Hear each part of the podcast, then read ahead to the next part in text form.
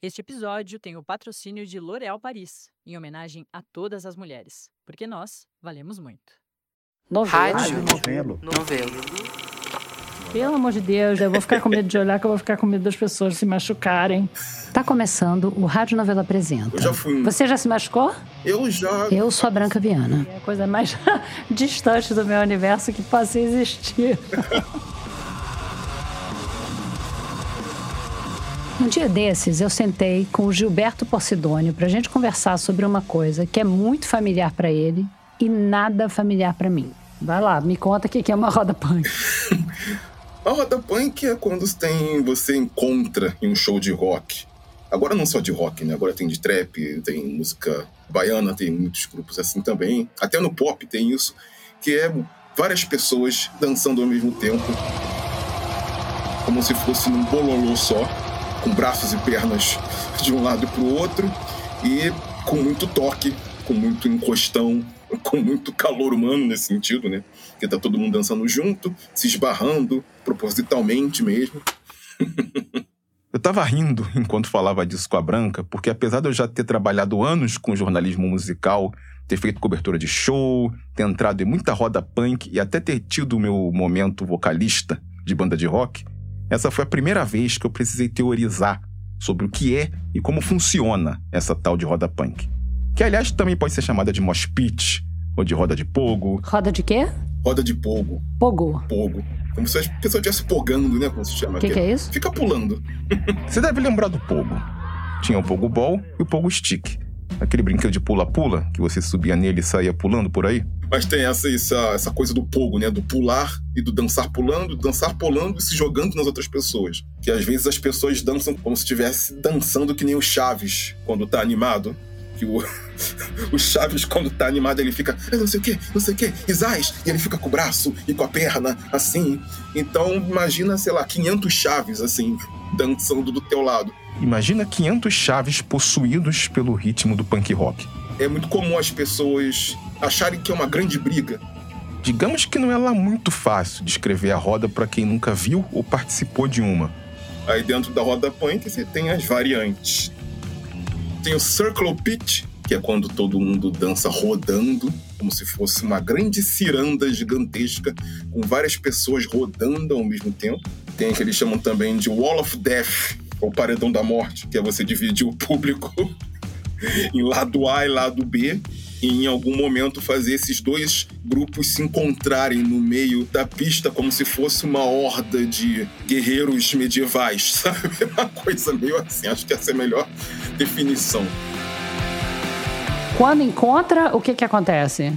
O objetivo é que as pessoas se encontrem no meio e tenha realmente a sensação de você estar se chocando com, com esse mar de gente. Então você vai se protegendo, vai andando, vai todo mundo te batendo, te subindo você e tudo. Mas nas condições normais de temperatura e pressão, ninguém deve sair machucado. E aqui a gente chega no cerne da questão, ou no centro da roda. Todo esse meu momento Wikipédia não aconteceu porque a Branca estava doida para saber tudo sobre roda punk. É que nos últimos tempos eu me peguei pensando muito nessas tais condições normais de temperatura e pressão que a roda precisa ter. Eu vi muito homem nesse vídeo que você me mandou. Tem mulher também que faz essas rodas junto? É, essa é uma questão. A questão é: essas condições normais são normais para quem? Essa pergunta me fez lembrar de uma história de uma amiga minha, a Fefa, que na verdade chama Fenícia Contreiras. Eu tenho 38 anos, trabalho em navio de cruzeiros pelo mundo afora. E eu comecei a gostar de rock quando eu era adolescente. Eu comecei a ouvir Planet Hemp. E aí comecei a me interessar também por bandas mais underground. Eu conheci a Fefa muitos anos atrás, justamente por causa dessa cena underground carioca dos anos 2000. A nossa maior diversão era desbravar shows e rodas pela cidade. E foi numa dessas andanças que um dia, em 2005, eu precisei socorrer a Fefa. Eu vou ser muito sincera, assim, eu mesmo não lembro de muita coisa, porque foi uma coisa muito rápida. Então deixa que eu começo. A gente estava na praça de Rocha Miranda, na zona norte do Rio. É, em Rocha Miranda tinha esse show underground e tal, no meio da praça que a gente ia. E a gente estava na roda e tal. Aí, bem no meio da roda, na frente da Fefa, surgiu um cara com uniforme completo de headbanger. Ou se preferir, do metaleiro. Cabelo grande, roupas de couro, corrente no pescoço e bracelete com spikes, que são aqueles espinhos de metal. Ele estava lá, pulando e girando os braços sem parar. Até que no meio da empolgação, o braço dele, com um bracelete de spike, foi parar na cara da Fefa. E aí eu levei um soco no meio da roda e a minha boca literalmente abriu igual uma couve-flor. Eu tava um pouco bêbada, então no, no momento aquilo não me assustou muito, na verdade. Mas depois eu comecei a ficar um pouco mais assustada. No desespero da situação, eu e outros amigos que estavam juntos, a gente pegou a Fefa e entrou na primeira van que passou. Foi todo mundo pro hospital. Eu levei 14 pontos, alguns internos, alguns externos. E para mim, assim, além disso, é, eu era uma adolescente, não digo uma adolescente, mas uma, uma, uma jovem adulta de 20 anos. Imagina eu sair de casa para um show que, na verdade, minha mãe nem queria que eu fosse. E eu voltei às 6 horas da manhã com a beiça cheia de pontos. Inclusive, se ela estiver ouvindo hoje, ela vai descobrir que eu levei um soco no meio de uma roda punk. Porque, na verdade, para ela, eu falei que eu levei um tombo e bati com a boca no, no meio-fio. A gente espera que essa revelação não gere nenhuma crise na família da Fefa. Mas lá em 2005, aquele soco deu uma balançada na relação dela com as rodas punk. Inclusive, depois eu fiquei um pouco, até um pouco traumatizada com isso e, e comecei a entrar na roda com muito mais cautela e com o passar do tempo eu acabei parando e eu posso dizer assim que foi bem por esse episódio. Tinha sido um acidente. Em teoria, aquele machucado poderia ter acontecido com qualquer pessoa. Mas tinha outras coisas que a FIFA notava sobre o que significava ser mulher ou menina numa roda punk assim, de, de coisa de violência que acontece na roda punk por, só por ser menina, eu até senti muito mais, assim, nesse período que eu comecei a me afastar. Porque eu, quando eu comecei a me afastar, eu comecei, ao invés de entrar na roda, é, assim, no meio, meio da roda, eu comecei a participar da roda, assim, ficando mais na parte de fora. E acontecia muito do, dos meninos, assim, que nem estavam na roda, de empurrar a gente para dentro da roda, ou então de puxar o nosso cabelo ao mesmo tempo que empurrava o nosso joelho para a gente cair de joelho. Ou então eu já tive também situações de que pessoas me literalmente me tiraram da roda, me pegaram do colo e me tiraram da roda e falaram: "Não, aqui não é lugar de menina, você não pode participar da roda".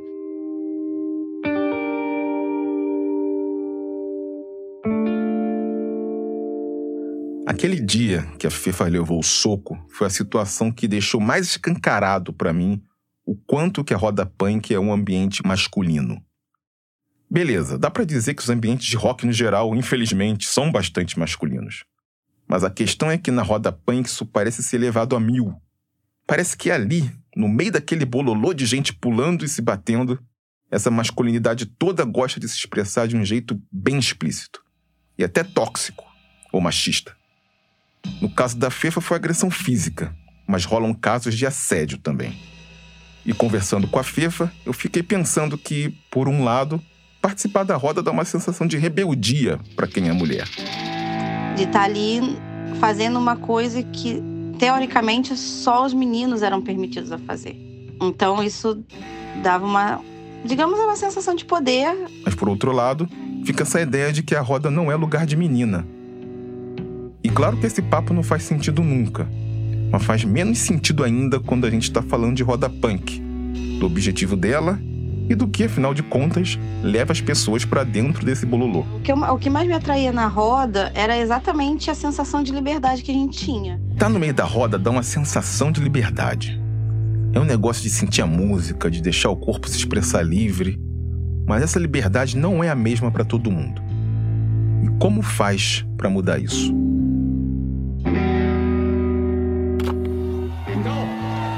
as minas de novo, eu peço as minas. Todo mundo, vem pra frente que essa música é muito especial. Música feita pra isso. Recentemente eu passei a prestar mais atenção numa coisa interessante que tá acontecendo em alguns shows. E a roda das minas, Charlie? Eu quero a roda das minas, pô. Cadê as minas aí? A roda só de menina, é?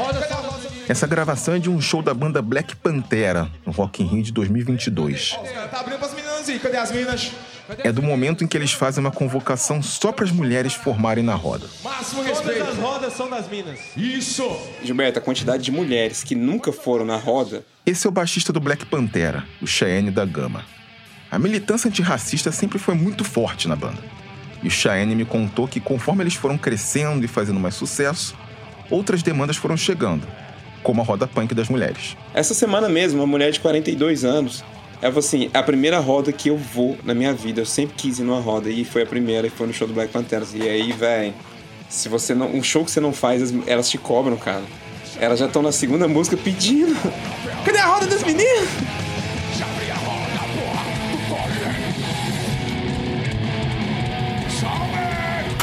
Apesar do sucesso que esse momento do show do Black Pantera faz, vale dizer que não foram eles que inventaram a Roda das Minas, como eles chamam.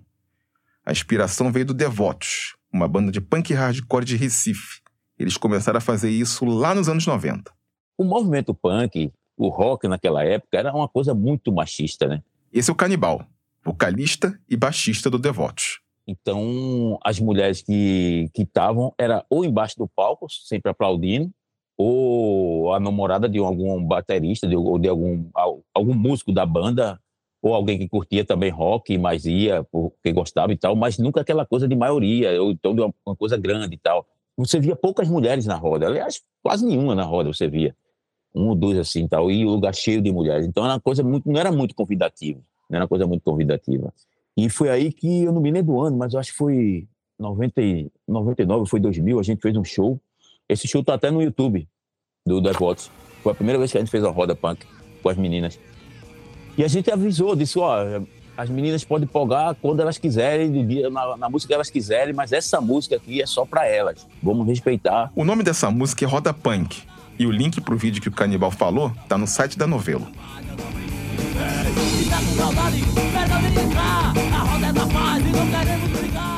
Foi uma loucura, assim. Que, putz, aí eu, foi que eu senti a necessidade que eu via de que elas queriam estar dentro de uma roda. Algumas entravam mesmo dentro das rodas que estavam os homens, mas tinha muitas, uma maioria muito grande que tinha vontade de entrar e tinha medo.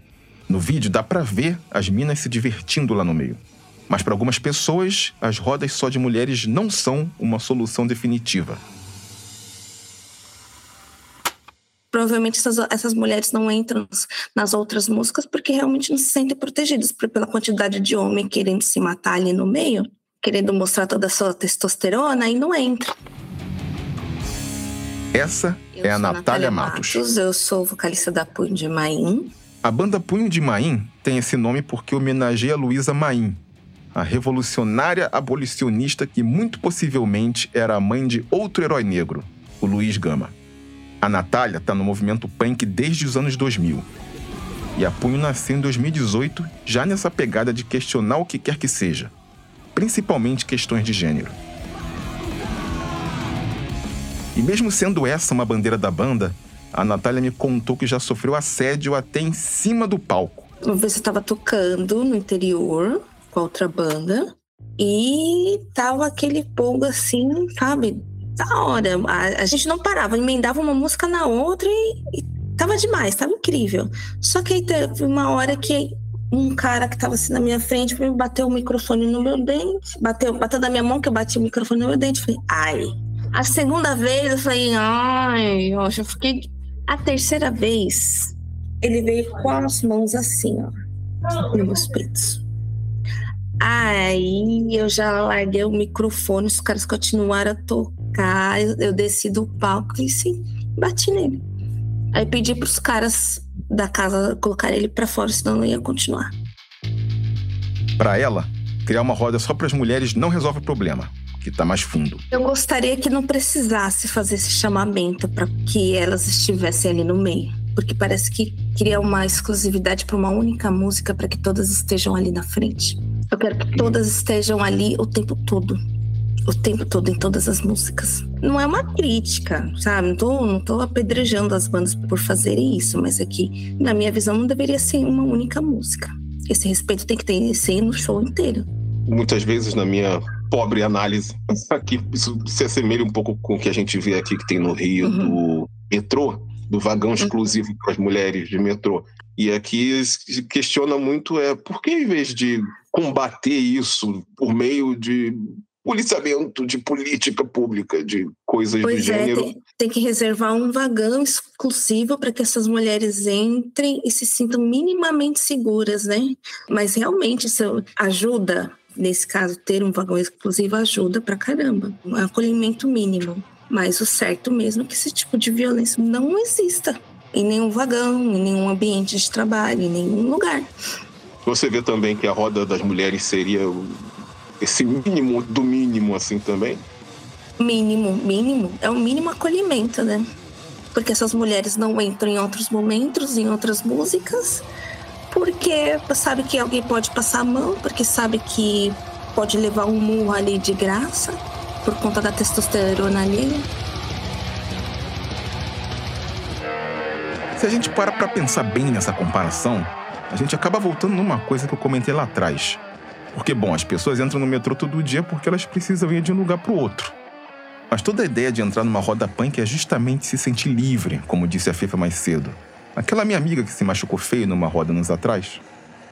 Ou seja, se gente que queria estar tá dentro da roda tá ficando de fora da roda, esse bololô humano tá falhando na sua função mais básica.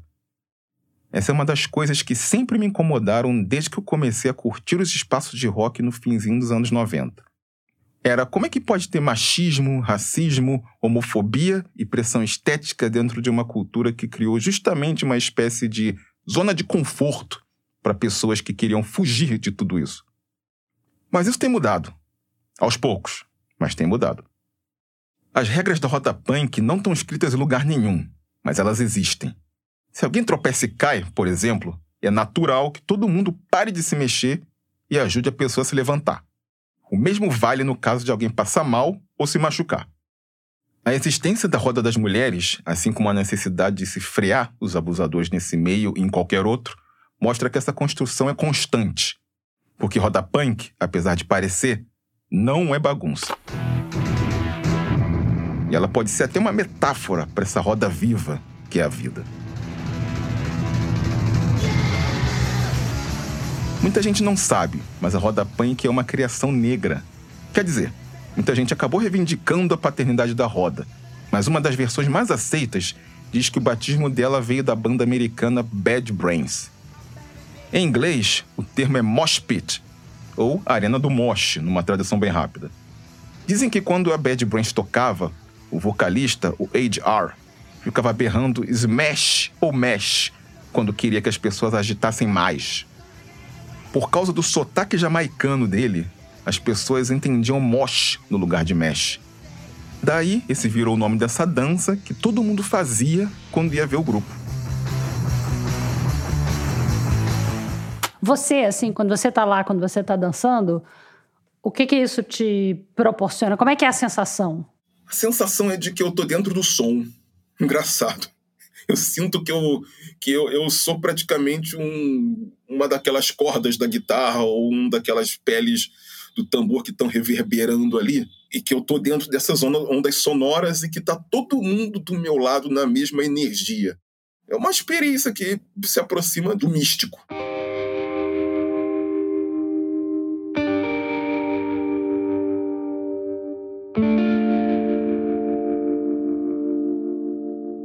Fazendo algo pensado em conjunto, todo mundo da mesma energia, na mesma sintonia.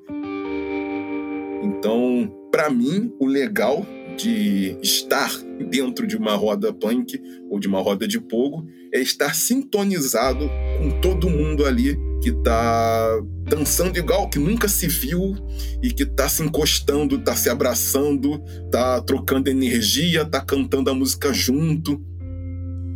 Então isso é uma coisa que para mim é muito bonita isso tudo.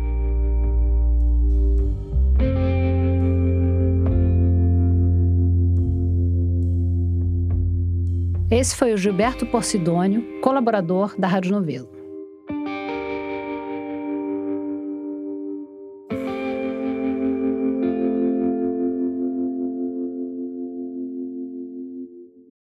Já já a gente volta. Liberdade é pouco. O que eu desejo ainda não tem nome. A Larissa Benevenuto, estilista da modelo Letícia Muniz, vive essas palavras de Clarice Lispector todos os dias. Sem formação em moda, a ex-publicitária está se tornando referência no universo plus size ao ajudar mulheres de corpos grandes a se libertarem nunca foi também só sobre moda. Sempre quis ter algo além, sempre quis ter um propósito. As seguidoras da Letícia sempre vinham nos meus directs e falar, ou falava para Lê. A Lê sempre fez questão de me colocar dentro desse universo, de falar que eu tava ali com ela, entendeu? Ah, a Lari tá de parabéns, eu queria ter uma Lari assim na minha vida. E aí isso foi muito enriquecedor, não só pelo fato delas estarem elogiando o meu trabalho, mas porque eu sabia que isso não era sobre a roupa que eu estava vestindo na Letícia, que para elas isso significava muito mais, que é algo que elas nunca tiveram. Isso muda a vida dessas meninas. Elas se sentirem bonitas, elas se olharem no espelho, elas sentirem que elas são amadas. E elas viam na Letícia essa imagem do que elas queriam ser. A Lari nunca teve muita clareza sobre qual profissão seguir, mas sabia que queria transformar a vida das pessoas de alguma forma. Foi estando atenta às seguidoras da amiga criadora de conteúdo que a estilista entendeu que esse caminho era o do acesso do público plus size a peças refinadas e mais baratas. A última das nossas coleções foi a mais ousada, porque a gente sempre quis trazer algo mais palpável para elas, não só uma referência. E aí a gente via elas mostrando como elas estavam felizes, como elas tinham coragem de sair de casa para as festas e se sentirem bonitas e especiais. Eram peças acessíveis. Não fazia sentido criar peças a um valor que elas não teriam acesso, que fosse alto. A gente queria que elas tivessem os mesmos acessos que uma pessoa de corpo padrão tem. A gente queria trazer moda para elas. Você encontra mais do trabalho dela no Instagram, no @laribenevenuto. Como é bom ouvir histórias assim, né? De mulheres reais que se fortalecem através de sua autonomia, autoestima e autocuidado. Isso é poderoso e transformador para elas e para todas nós, porque a Lari vale muito você vale muito. Nós valemos muito. L'Oréal Paris. Vem aí o novo podcast da revista Piauí. A água que está faltando aqui na periferia do sítio histórico de Olinda é a água que está sobrando na piscina da elite lá de Boa Viagem.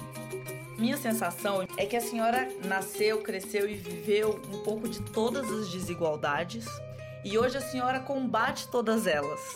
Eu sou mãe de muitos filhos, uma cuidadora, né?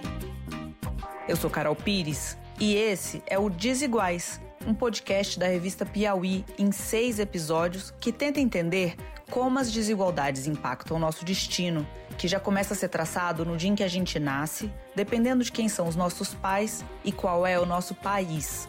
A produção é da Maranha Filmes, com apoio da Fundação Tid Setúbal, Oak Foundation e Ford Foundation. Estreia quarta-feira, 15 de maio, aqui no feed do Foro de Teresina. Essa semana a gente está contando histórias sobre os estranhos espaços que são separados para as mulheres na sociedade. Mas não só mulheres, ou não exatamente mulheres, meninas. Que, nesse contexto que a gente está falando, normalmente são mulheres mesmo. Elas só são chamadas de meninas. No primeiro ato, o espaço reservado era uma roda no meio do mosh pit. Mas no segundo, ele parece mais com uma torre no meio da floresta. Um tempo atrás, a Tati foi assistir uma peça. Descobri que ia ter uma peça de teatro no Jardim Botânico. Não era a peça dos sonhos dela, mas naquela altura do campeonato, qualquer diversão estava valendo. Era Rapunzel.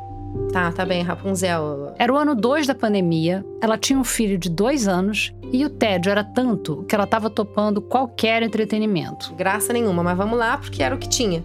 Peça infantil ao ar livre, expectativas baixas. Fomos eu, o meu companheiro e o Caetano, que na época tinha dois anos. A Tati notou uma primeira coisa curiosa na peça: o elenco. Não tinha uma atriz no elenco, eram todos homens homens vestidos de mulheres. Tem um homem vestido de Rapunzel, tem um homem vestido de fada. Que nem na época do Shakespeare, quando mulher não podia subir no palco. Bem retrô. Daqui a pouco eles começam a falar da bruxa. Vai surgir a bruxa. Aí, ai, vai surgir a bruxa. Eu tenho medo da bruxa, que a bruxa é macumbeira. Só tô vendo você assim. Calma que piora. Eis que surge mais um ator vestido de mulher fazendo sotaque de português do Brasil. Faltou dizer isso. A peça que a Tati foi assistir foi montada no Jardim Botânico Tropical de Lisboa. E nessa montagem, a vilã, a bruxa que prende Rapunzel numa torre, era brasileira. A bruxa da Rapunzel era uma bruxa macumbeira brasileira. Branca. Eu fiquei branca. Eu fiquei roxa, eu fiquei amarela, azul, verde, com bolinha cor-de-rosa. Eu só não fui embora porque eu queria ver onde aquilo ia dar. E vim até o final. Mas eu saí de lá em prantos, com ódio no coração de ter feito o meu filho assistir uma peça de teatro onde a bruxa era uma bruxa macumbeira brasileira. No conto de fadas, a bruxa tenta separar a Rapunzel do príncipe, mas não consegue. Acaba derrotada, destruída. Rapunzel é uma história que está sendo contada há muitos séculos. Na verdade, ela é só mais uma encarnação de uma história base ainda mais antiga que foi catalogada como um arquétipo dentro dos estudos do folclore. É a história da donzela na torre. Uma moça é presa, isolada da sociedade e tenta fugir. Tem versões da história em que ela consegue, e tem versões da história em que ela morre e vira mártir. O que tem de constante são esses elementos: a torre, a prisão, a mulher. A partir daí, cada sociedade, em cada momento histórico, acrescenta alguns detalhes, dá o fim que ela acha que tem que ter.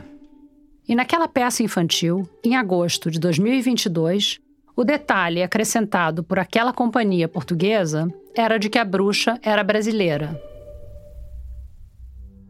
A Tati ficou tão revoltada não só pelo racismo e pela xenofobia, mas também porque naquela montagem daquela história antiga, ela viu o eco de outra história.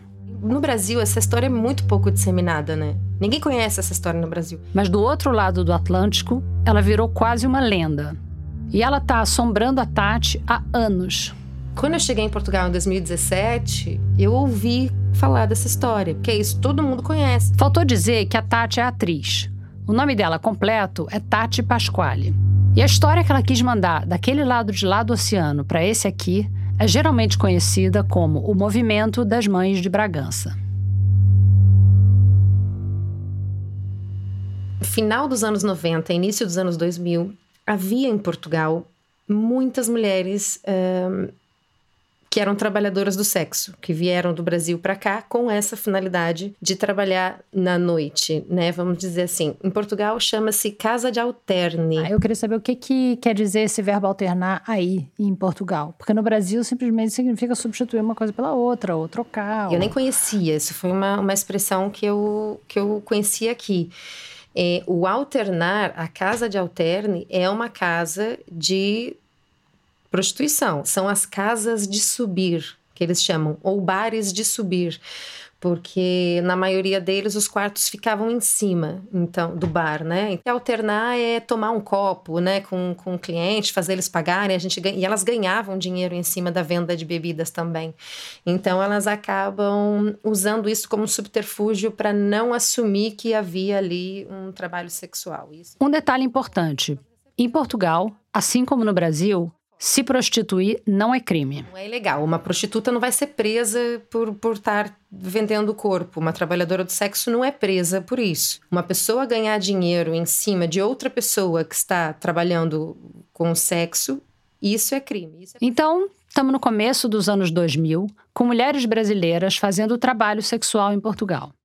Mas vamos dar um zoom no mapa, porque o palco da nossa história é uma cidade no norte do país. Esse lugar específico de Portugal, que é atrás dos montes, e essa cidade especificamente, que é Bragança. Que Bragança era, e é até hoje, uma cidade pequena, de uns 30 e poucos mil habitantes ali aconteceu um boom, ali aconteceu um movimento mesmo muito forte dessa chegada dessas mulheres, principalmente porque havia um, um, um, empresário da noite que abriu uma mansão, uma casa gigantesca no topo de uma colina, onde tinha lá mais de 30 quartos. O nome dessa casa de alterne era Montelomeu, e ela realmente não era nada discreta. Chegou até a patrocinar o time de futebol local. A imagem de marca do patrocinador ainda não chegou às camisolas dos jogadores do Bragança, mas publicidade não lhe tem faltado. O inédito da situação está a provocar comentários por toda a cidade. A Montelomeu era maior, mas não era a única casa de alterne. A olhos vistos, Bragança estava se transformando. Chamou muita atenção numa cidade muito pequena. Estima-se que ali havia em torno de 300 mulheres brasileiras trabalhando, o que para uma cidade pequena é muito. Isso, em qualquer cidade pequena de qualquer país, ia causar tumulto.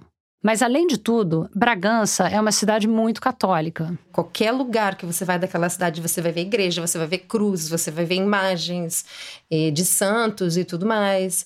E elas eram voluptuosas e bonitas e produzidas, e salto alto e maquiagem, frequentavam cabeleireiros. Elas, elas renderam muito dinheiro a cabeleireira da região. A Montelomeu abriu em 2002 e no começo de 2003, logo depois da Páscoa, começou uma pequena revolta. Quatro mulheres, quatro mães da cidade, deram o pontapé. E aí elas começaram, essas quatro mães que foram as precursoras do movimento, iniciaram um abaixo assinado. Elas escreveram uma carta que é Não sei se você teve a chance de ler o manifesto. Eu acho que aquilo não serviria nem para para conseguir uma assembleia de condomínio. Elas conseguiram fazer uma revolução com uma carta. Eu pedi para Tati ler essa carta para mim. Eu adoro essa carta. Pedimos desculpa pela ousadia que tomamos, dirigindo-nos a Vossa Excelência no sentido de ser o nosso porta-voz, de nos ajudar a minimizar o flagelo que se abateu sobre Bragança e, em particular, nos nossos lares. Como parte... O abaixo assinado é datado do dia 29 de abril de 2003. E nela, esse grupo de mulheres anônimas de Bragança pede algum tipo de intervenção. Somos agora invadidas e fustigadas por dezenas de prostitutas aquarteladas em boates, mesmo durante o dia, em bairros residenciais, em todo o canto e esquina da nossa cidade. Não fica muito claro quais providências elas querem que sejam tomadas, nem quem tomaria essas providências. Elas só querem que alguém dê um basta no que está acontecendo. Porque, segundo elas, as brasileiras tinham ido longe demais. Porque elas vieram aliciar os nossos maridos com falinhas meigas, canas de açúcar e droga à mistura. Sabemos que desde o início dos tempos sempre houve prostituição. Mas o que está a acontecer em Bragança é uma autêntica onda de loucura que tem que ser combatida e travada falinhas meigas, canas de açúcar e drogas à mistura. Quase parece uma carta contemporânea da do Pero Vaz de Caminha. E elas assinam esse manifesto como Mães de Bragança. E aí é que elas se tornam a, o movimento Mães de Bragança. Essas mulheres, as mães de Bragança, alegavam que os maridos delas tentavam deixar de ir às casas de alterne, mas não conseguiam. Então, eles estavam drogados. Elas diziam que as mulheres faziam mezinhas ou drogavam esses homens porque virava a cabeça deles. Ou era droga, ou era bebida, ou era mezinha, que é um jeito de se referir a fazer uma amarração, uma simpatia. Ou seja, mais xenofobia com pitadas generosas de racismo. Bom, tinha essa carta que era assinada por várias mulheres locais. E talvez tivesse ficado só nisso. Mais um abaixo assinado entre tantos. Mas não foi isso que aconteceu. Existia uma jornalista lá, que é a Helena Fidalgo, e ela conta muito bem essa história, que ela já queria noticiar essa quantidade de mulheres brasileiras que andavam ali uh, nessas casas. Ela já queria há muito tempo noticiar aquilo, mas não havia um não tinha uma, uma razão, sabe? Ai, qual, é, qual é o grande mote né, dessa reportagem? Ai, prostitutas em casa de hotel? Isso não é. não tem grande efeito midiático. Só que aí uma das mães de Bragança que iniciou esse movimento era conhecida dela e procurou ela para contar e mostrar essa carta. E aí essa jornalista com essa carta, com esse movimento, consegue uma pauta no jornal onde ela trabalhava e aí ela faz a matéria. E aí começa. Queixam-se de terem os lares destruídos pela invasão de imigrantes, sobretudo brasileiras, que alegadamente se dedicam à prostituição. Saiu num jornal, depois outro. Até que chega na revista Time, que é a Time europeia. Essa história sai na capa da revista. O título da matéria era When the Meninas Came to Town, ou Quando as Meninas, assim, em português mesmo, meninas, chegaram na cidade. Lá em Bragança, as brasileiras eram conhecidas assim, por meninas. E a manchete na capa era Europe's New Red Light District. Quer dizer, o novo bairro da luz vermelha europeu, em referência à famosa zona de meretrício de Amsterdã. Boa tarde. Bragança é o novo bairro europeu da prostituição. A manchete é da edição europeia da revista norte-americana Time, que dedica a capa e sete páginas às brasileiras que invadiram Bragança. Além da manchete, na capa tinha foto de uma mulher sob uma luz vermelha, usando um vestido bem justo e parada no meio da Praça da Sé de Bragança, em frente à antiga catedral. Mais tarde, o fotógrafo assumiu que a foto foi armada, porque as trabalhadoras do sexo da cidade ficavam dentro das casas de alterne e não daquele jeito na esquina e muito menos em frente à catedral. Tanto a jornalista quanto o fotógrafo dizem: não, isso nunca existiu, elas nunca estiveram na rua. Mas de qualquer forma, a capa caiu que nem uma bomba. As rusgas existiam sempre havia, sempre batia a polícia na, na, nas casas de alterne, sempre. Isso sempre aconteceu. Mas como aquela foi depois da Time mesmo. Agora faz 20 anos, finais de 2003 foi quando saiu a capa da Time. Em fevereiro de 2004 foi quando, no Dia dos Namorados, dia 14 de fevereiro de 2004, foi quando as casas de alterne foram fechadas para sempre. A mega operação policial, coordenada pelo Ministério Público, foi realizada em simultâneo nos três maiores bairros de alterno da cidade, praticamente os únicos que ainda funcionavam. O dono da Montelomeu foi acusado de lenocínio, quer dizer, cafetinagem, de lucrar com o trabalho sexual de outra pessoa e também de facilitar a imigração ilegal. Ele passou anos fugido, mas depois acabou cumprindo a pena e hoje está solto. E até hoje existe casa de alterne em todas as cidades de Portugal, menos em Bragança. Nunca mais abriu uma casa de alterne em Bragança. Estão todas em ruínas até hoje. Foi essa a história que a Tati ouviu quando ela se mudou para Portugal. A saga das mães de Bragança, que derrotaram as invasoras brasileiras e varreram as casas de alterne da terra delas. E aí fui ler sobre esse assunto e vi que. Uh o preconceito contra a mulher brasileira é, potencializou depois desse caso, né? Então comecei a ler de curiosidade.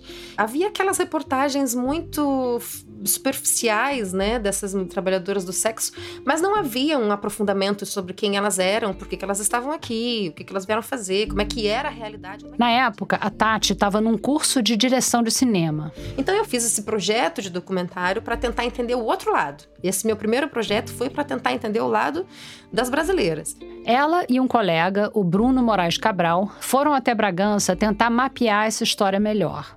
Eles entrevistaram a família por trás da Montelomeu, falaram com várias trabalhadoras do sexo e ainda estão querendo fazer uma série documental sobre o caso. Nas conversas que eles tiveram, uma coisa ficou clara. A história que era contada era sempre das mães de Bragança versus as meninas brasileiras. Mas pesquisando, eles entenderam que tinha mães dos dois lados. A maioria veio de Goiás, mas tinha de Vitória, no Espírito Santo, tinha do Rio de Janeiro também. E a maioria delas vinham de uma situação precária, eram mães solo. Uma questão que sempre surge quando a gente pensa na vulnerabilidade das profissionais do sexo é: quanto que essas mulheres têm controle sobre a própria situação?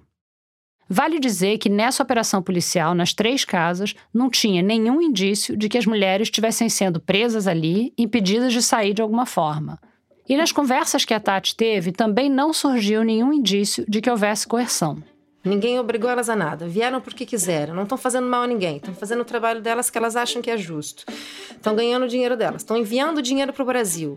Elas usavam aqui, gastavam com elas, faziam o que tinham que fazer, sustentavam os filhos no Brasil, pagava alguém para cuidar dos filhos do Brasil, estava ali cuidando da vida delas. Cuidando da vida delas, mas de um jeito que acabava afetando a vida das mulheres bragantinas. São mães de família, numa cidade católica, interiorana. Elas cresceram, foram educadas para se casar. Casaram, tiveram filhos, cuidam da casa. É um trabalho full time, é um trabalho 24 horas por dia. A gente sabe, a gente que, né, quem cuida de casa, quem cuida do filho e trabalha, a gente sabe que é um trabalho duro. De repente, esses homens deixam de entregar o dinheiro para a família e passam a gastar o dinheiro na casa de alterno. De um lado você tem essas mães de Bragança e do outro lado você tem essas mulheres brasileiras. Se você for olhar para a realidade delas, elas estão cada uma tá na sua realidade dura, batalhando pela sua vida e pela sua família. Estão... Isso foi o que a Tati viu na investigação dela. Mas em Portugal, dá para dizer que a memória dessa história ficou um pouco parcial para um lado. Tudo que se falava sobre o assunto falava da perspectiva das mães que as mães saíram como grandes vitoriosas, né? As vencedoras. Elas encerraram as casas de alterna, elas mandaram aquelas mulheres embora. Então, assim... Numa época de crescente imigração brasileira, a vitória do movimento das Mães de Bragança foi encarada como uma nova reconquista do território, a reconquista do século XXI, como um momento em que as portuguesas retomaram o território delas. E elas fazem o que podem para manter a memória desse movimento viva. E olha que engraçado, eu sou atriz, né? E aqui, falando essa coisa toda dos estereótipos da mulher brasileira em Portugal, coincidentemente, no mesmo dia que eu voltei da primeira viagem a Bragança, eu recebi um telefonema da minha agência me chamando para fazer uma participação numa novela como prostituta. Era o papel como prostituta. E eu, claro, óbvio, vamos lá. E fiz uma participação numa novela, entrei em quatro ou cinco episódios. Parece que o patrão gostou de você.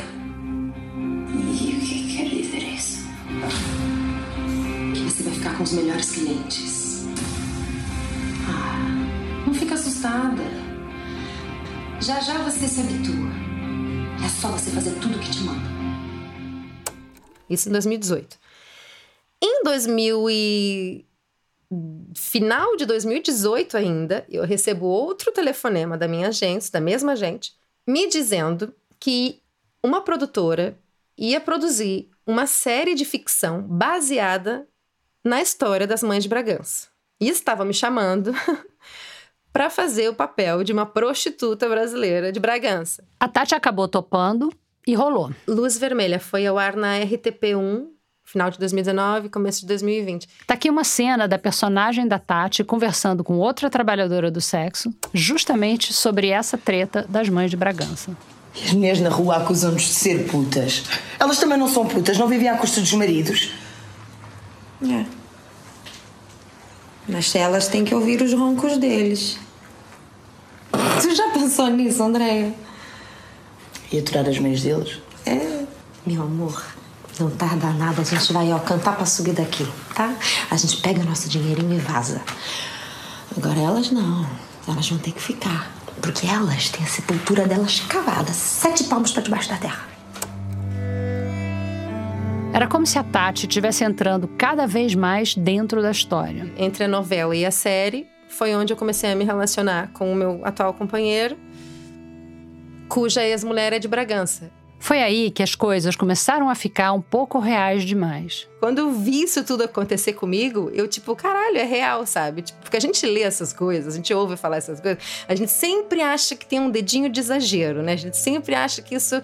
Alguém foi lá, é o telefone sem fio, né? Fui contando a história, aquilo foi aumentando, foi aumentando, foi aumentando. Quando aconteceu comigo, eu falei, não, cara, é, não há exagero, não tem exagero nenhum. É ipsis literis. É Quando a Tati conheceu o atual companheiro dela, ele estava se separando da mulher já no processo de divórcio.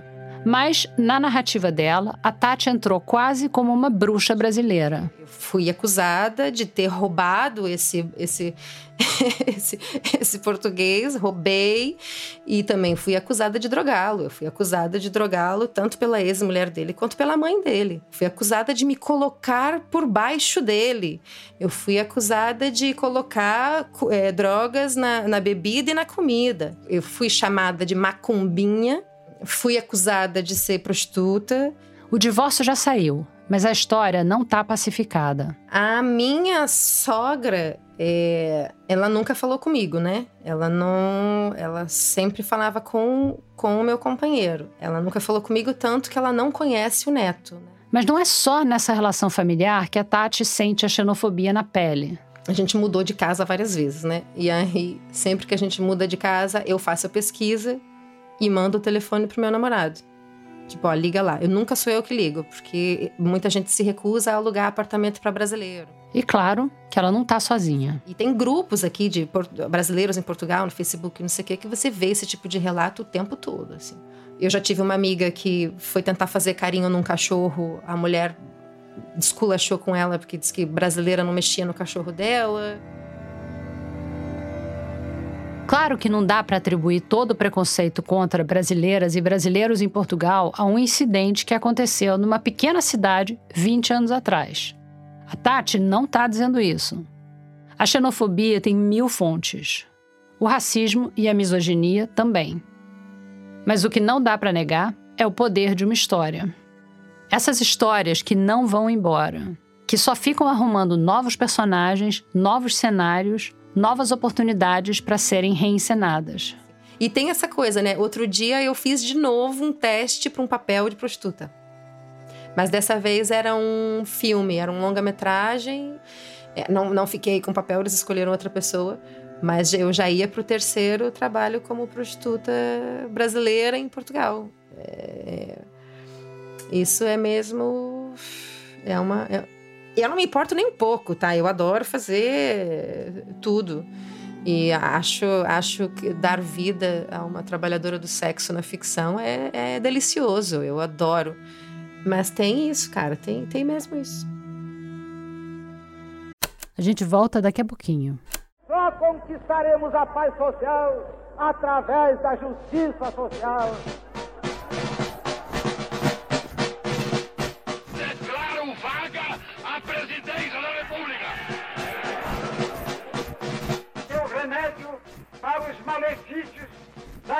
Extrema esquerda não será o nascimento de uma direita reacionária. O Politiquês, podcast de política do Nexo, leva ao ar a partir de 8 de maio de 2024, quarta-feira, uma adaptação da série Dia a Dia do Golpe, a partir de textos publicados por Mariana Vick, que resgatam como o Brasil virou uma ditadura militar. Em cinco episódios, você vai acompanhar a sequência de fatos ocorridos em datas-chave de 1964, do discurso de Jango na Central do Brasil à posse de Castelo Branco, primeiro general-presidente de um regime autocrático que duraria 21 anos. Convido você para essa viagem ao passado, tão necessária para que nunca mais o país tenha que passar por aqueles anos de chumbo. Toda quarta-feira em seu tocador favorito, pelo feed do Politiquês. Porque sim, o Politiquês está de volta.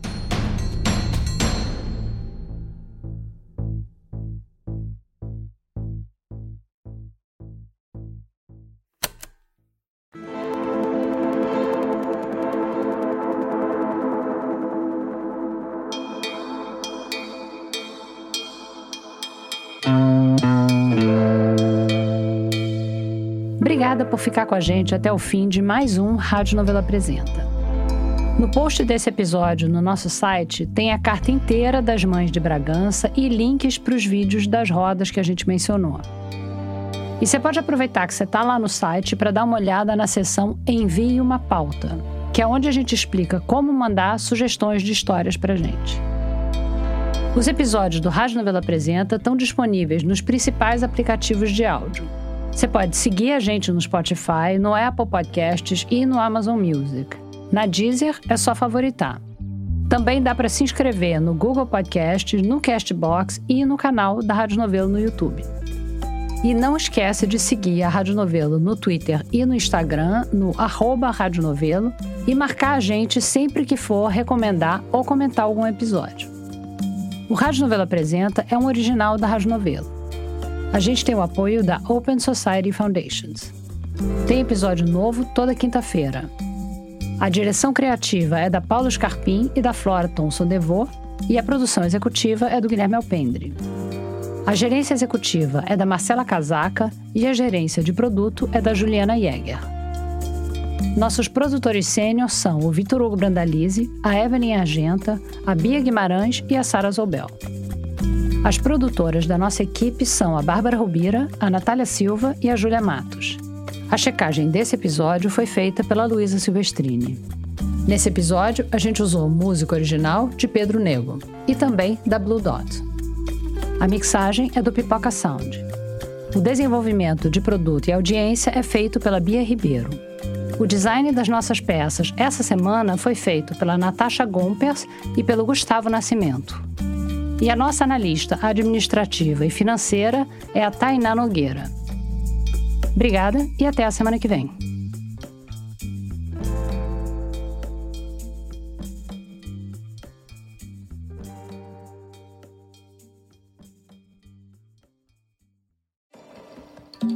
Tá procurando mais alguma coisa para ouvir?